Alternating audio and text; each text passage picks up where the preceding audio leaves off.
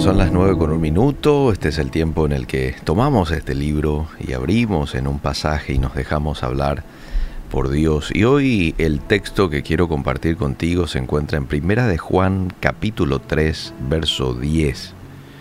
Eh, qué interesante este texto porque es clarito, mostrándonos quiénes son los hijos de Dios y quiénes son los hijos del diablo.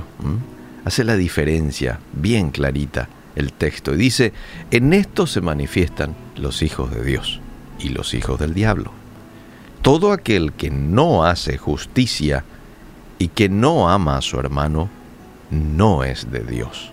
Hacer justicia, que tiene que ver con vivir una vida de santidad, la santidad es, forma parte de la voluntad de Dios para nosotros sus hijos, ¿verdad? Y el que no ama a su hermano no es de Dios.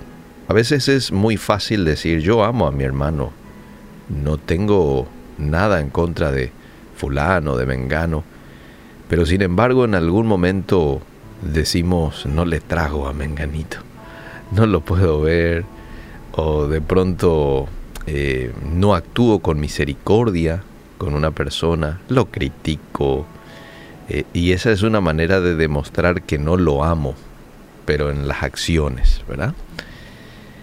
Hay una historia que en algún momento ya lo he compartido desde aquí, que se trata de un predicador que estaba meditando en su cuarto de estudio, buscando una ilustración sobre el amor, porque iba a hablar acerca del amor. Entonces estaba buscando qué ilustración yo puedo utilizar para con el amor. De pronto entró en el cuarto su hijita pequeña. ¿Y sabes qué dijo la hija pequeña al predicador? Cuando ahí estaba él tratándose de concentrar. Papá, sentame un poco sobre tus rodillas.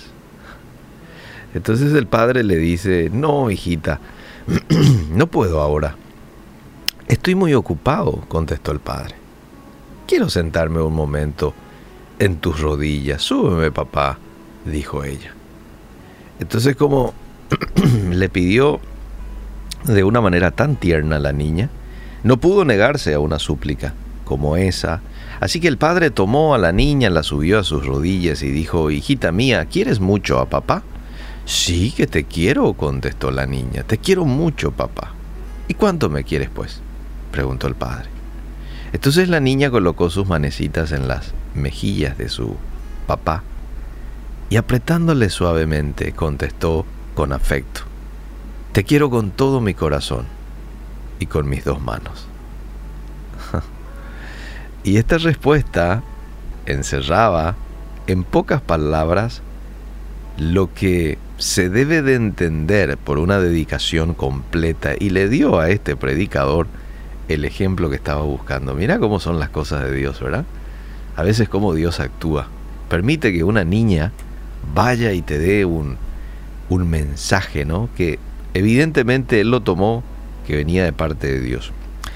De la misma manera, Dios quiere que le amemos a Él, mis queridos amigos, con todo el corazón y con las dos manos.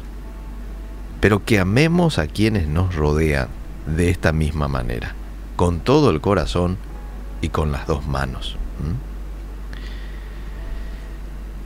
Eh, Ustedes conocen aquel texto de la Biblia que dice amarás al Señor tu Dios con todo tu corazón y después el texto dice y amarás a tu prójimo como a ti mismo. Yo te pregunto, vos te amás, ¿verdad? Yo me amo, me cuido, procuro por lo menos, ¿verdad? Por el amor que me tengo. Bueno, de la misma manera dice Dios que amemos a nuestro prójimo.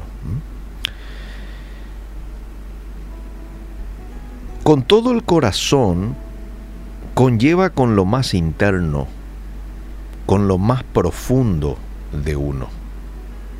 Con mis dos manos significa con acciones. Acciones que yo pueda hacer demostrando el amor hacia Dios y hacia mi prójimo. Que esta sea la manera en que amemos a nuestro Dios con el corazón, con lo más interno, pero también con las acciones. y que sea la manera con la cual nos amemos unos a otros. Si me amáis, dijo Jesús, guardad mis mandamientos. En pocas palabras, si ustedes me aman, demuéstrenmelo, pero con acciones. ¿Mm? Esta es la manera en que Jesús traduce al amor. Este es el, podríamos llamarlo, el lenguaje de amor de Jesús, la obediencia. Que Dios nos ayude a ser hombres y mujeres que demuestren este tipo de amor para con Dios y para con su semejante.